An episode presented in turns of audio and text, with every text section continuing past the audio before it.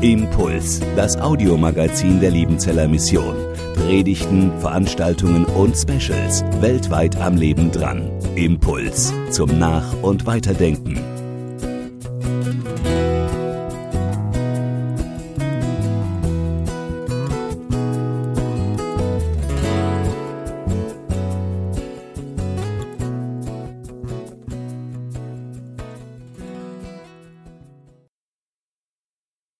Keine Angst, die Hochdeutsch sprechenden sollen auch alles verstehen, deswegen werde ich nicht auf Schwäbisch predigen, aber doch das, was die Schwaben verstehen. Eine Kurzform, die wir im Schwäbischen alle zu Genüge kennen. Eine Kurzform, eine Formel, mit, dem, mit der wir uns begrüßen, wenn wir uns auf der Straße sehen oder uns die Hand reichen. Hier im süddeutschen Raum, in der Schweiz, in Österreich. Und dann sagen wir Schwaben, Grüß Gott. Und ihr habt gemerkt, als Schwabe muss ich nicht mal den Mund bewegen. Grüß Gott kann man einfach hinten sagen. Und es sind zwei Silben, so einsilbig sind manchmal die Schwaben, dass sie auf das Kürzeste alles zusammendrücken, wie es nur kürzer nicht gehen kann. In diesen beiden Worten steckt alles drin, was ich heute euch zum Thema Segen sagen möchte. Grüß Gott heißt nicht, dass wir einem Sterbenden noch mitgeben, wenn du dann ankommst in der Ewigkeit, dann bestell mal einen Gruß von mir, bevor ich dann auch komme. Sondern Grüß Gott ist die Abkürzung von Gott, grüße dich. Er möge dich grüßen, er möge dir freundlich sein, er möge sein Angesicht dir gegenüber strahlen lassen. Er möge dir die Hand reichen. Er möge dich in seinen Segen hineinnehmen.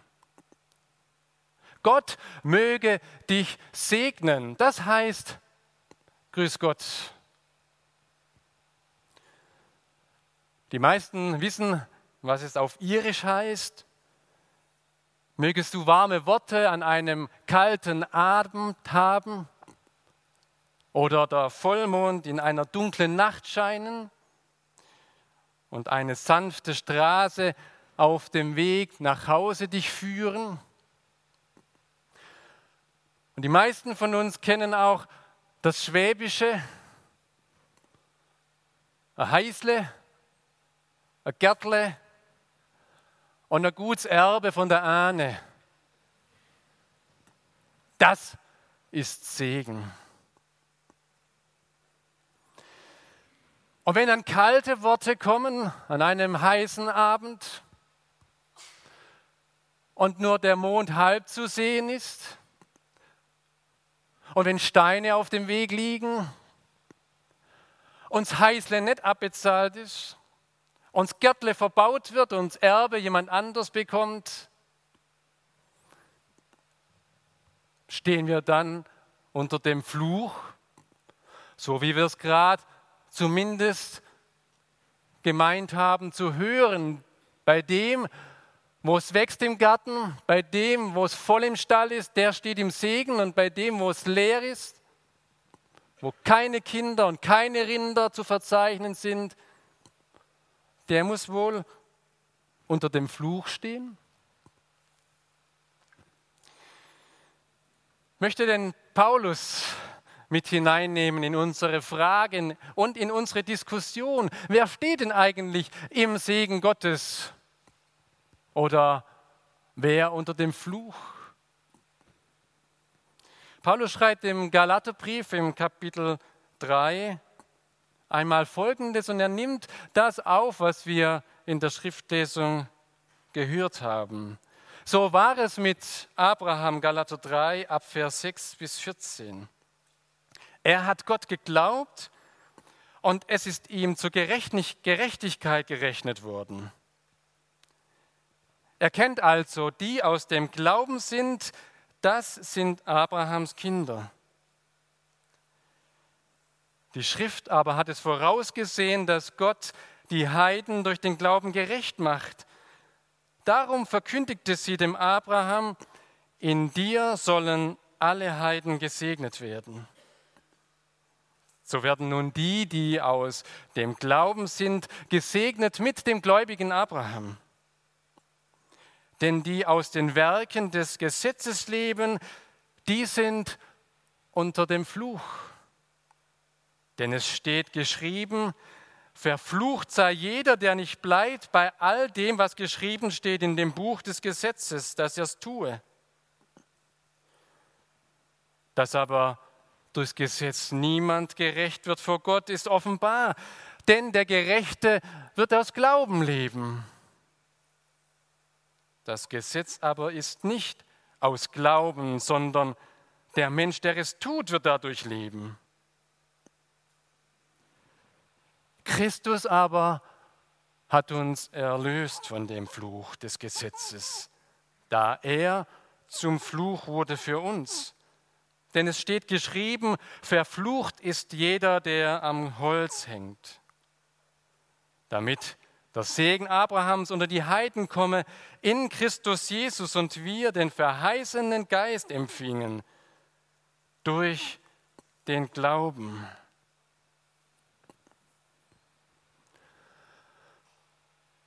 Paulus schlägt in die gleiche Kerbe. Segen und Fluch. Jeder, der nicht das tut, und zwar alles das tut, was im Gesetz steht, der steht unter dem Fluch. Aber ich halte doch die zehn Gebote. Nein, du stehst unter dem Fluch. Aber ich halte doch alle 613 Gebote. Du stehst unter dem Fluch. Egal, wie viel du hältst und wenn du auch alle Gebote hältst, du stehst unter dem Fluch, weil im Gesetz des Mose noch mehr steht als du sollst die Gebote halten. Im Gesetz des Mose im ersten Buch, im Genesis-Buch, da steht, dass der Mensch Abraham durch den Glauben gerecht wurde. Die Verheißung Gottes hat er bekommen und er hat diese Verheißung ernst genommen. Er hat sie für sich persönlich genommen und Gott hat das ihm angerechnet zur Gerechtigkeit. Das war die entscheidende Stellschraube.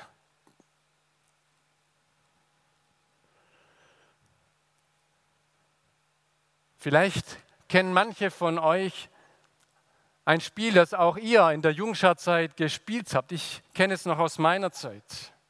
Und dieses Beispiel mag verdeutlichen, was Paulus meint. Da sitzt der Spielleiter in der Runde und hat einen kleinen Koffer auf seinen Knien, macht ihn auf und sagt, ich packe in meinen Koffer und ich nehme mit ein Buch und legt fiktiv ein Buch rein und gibt den Koffer weiter. Und der neben ihm sagt, ich packe meinen Koffer und nehme mit einen Bleistift und der Spielleiter sagt, nee, geht nicht. Und der Koffer wird weitergereicht und einer sagt, ich packe meinen Koffer und nehme mit eine, eine Lampe und der Spielleiter sagt, geht nicht. Und der vierte kommt dran und sagt, ich packe meinen Koffer und nehme mit eine Orange. Und der Spielleiter sagt, die, die das mitnehmen. Und alle, die nichts mitnehmen dürfen, und Runde um Runde gesagt bekommen, du darfst das nicht mitnehmen, die, die fangen an zu verzweifeln, weil sie nicht wissen, warum dürfen sie das nicht mitnehmen. Der Spielleiter hat im Vorfeld ein Zeichen für sich ausgemacht, das alle nachmachen müssen, wenn sie den Koffer packen. Zum Beispiel, dass er die Füße übereinander schlägt. Und wenn er seinen Koffer packt, hat er die Füße übereinander. Und jeder, der das auch macht, der darf das mitnehmen, was er sagt. Bis dahin, dass einer sagt, ich nehme einen Kleiderschrank mit. Und wenn er seine Füße übereinander hat, dann sagt der Spielleiter, klar, das kannst du einpacken. Du hast die Grundvoraussetzung. Und dann kann da rein, was du willst, was du sagst. Und wenn du die Grundvoraussetzung nicht erfüllst, dann kannst du mitnehmen, was du willst. Es geht nicht. Paulus sagt, wenn du im Glauben an Jesus Christus stehst, dann, dann bist du im Segensraum. Und diesen Raum, den kannst du dir nicht selber zimmern oder bauen, sondern dieser Raum ist da und den kannst du nur eintreten, hineingehen. Wenn du Jesus Christus vertraust, dann stehst du im Segen. Und den kannst du dir nicht erarbeiten. Den kannst du dir nicht holen. Den kannst du dir nicht machen. Den kannst du nur empfangen. Und alle, die glauben, wir könnten irgendwas dafür tun. Und wenn er alles dafür tut, dann geht ihr an der Verheißung vorbei, die in der Tora steht. Nur über die Verheißung kannst du in den Segen hineintreten. Und in dem Moment passiert was Interessantes, sagt Paulus. Wenn wir an Jesus Christus glauben, an den, der am Kreuz für uns gestorben ist, dann hängen wir den Fluch ab oder wird der Fluch, der über dem Gesetz uns gilt, der wird an ihn gehängt, an den Gekreuzigten. Da hängt der Fluch, der eigentlich uns zu gelten hat, die wir es ja nicht schaffen, durch unsere Werke uns irgendwie ins rechte Licht zu stellen. Nein, der Fluch wird nicht einfach wegdiskutiert oder fallen gelassen. Der Fluch, der ist da, aber am und auf dem Gekreuzigten, sagt Paulus.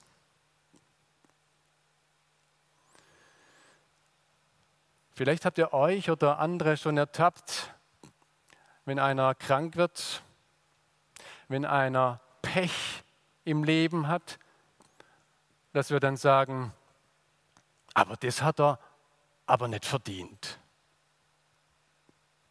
Oder dass wir sagen, womit habe ich das verdient, dass mir es jetzt so schlecht geht?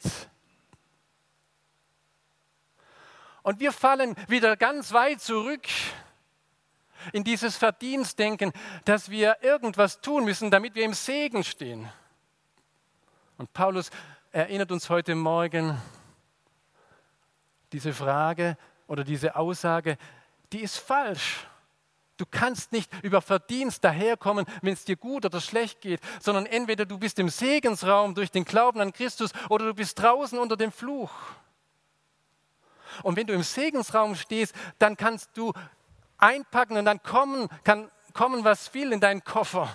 Großes, schweres, was vielleicht gar nicht reinpasst in den Koffer. Und dennoch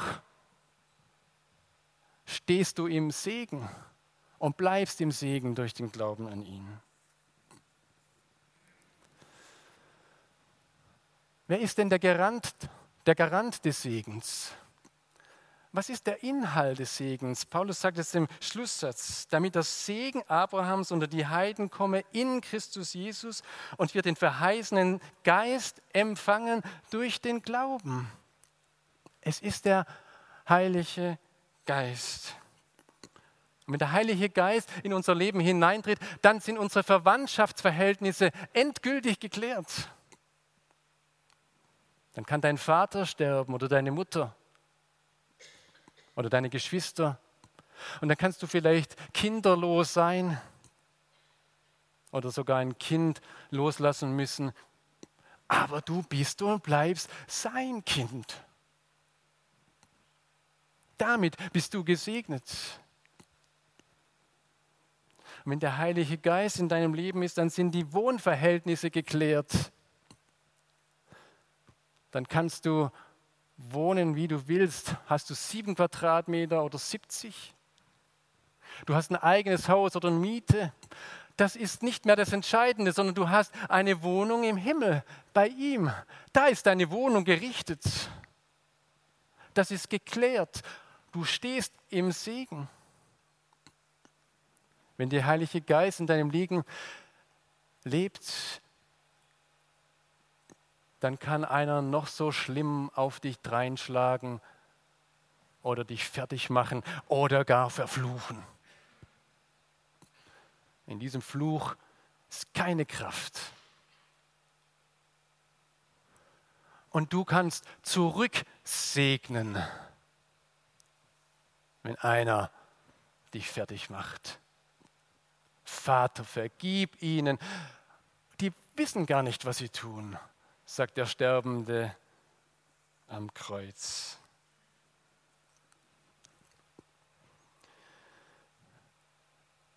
Wir sind jetzt im Segensraum, in diesem Gottesdienst.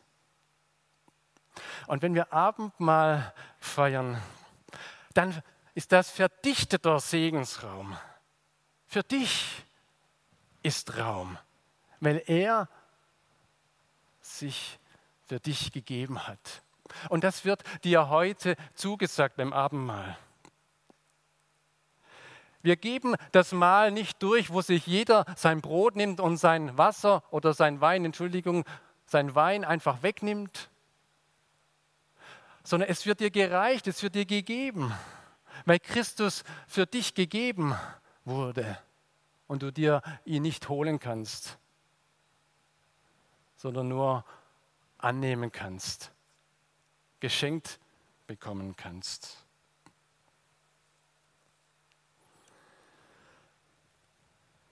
Wir feiern Abendmahl und vielleicht etwas ungewohnt denken manche, dass wir dann im Mahl und nach dem Mahl Gott loben und preisen und jetzt vielleicht nicht vor der Predigt das ausgiebig gemacht haben. Wer empfängt, wer Segen empfängt, der wird reagieren. Und der wird den Segen weitergeben an Gott. Das Wort für Segen und Segnen und Loben und Preisen ist dasselbe Wort. Wenn Gott dich segnet, dich freundlich anschaut, dir seinen Geist gibt, dann gib's zurück an ihn und lob ihn und preis ihn. Und das werden wir heute während und nach dem Abendmahl tun. Diesen Raum haben, Gott zu segnen, Gott zu loben.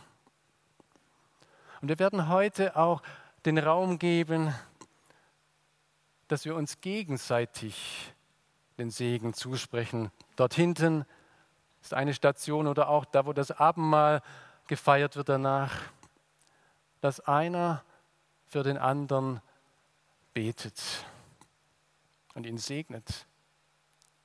Oder dass du auf deinem Stuhl nachher sitzt und Menschen segnest die dir schwerfallen, die dir wehtun, die dich angreifen, die dich verletzt haben. Dass du Menschen segnest, die unter dem Fluch des Gesetzes stehen. Du musst was tun, damit Gott mit dir zufrieden ist. Dass du diese Menschen vor Gott bringst. ihr Schwaben und auch ihr Nichtschwaben, ist euch bewusst, was da passiert, wenn ihr Grüß Gott sagt?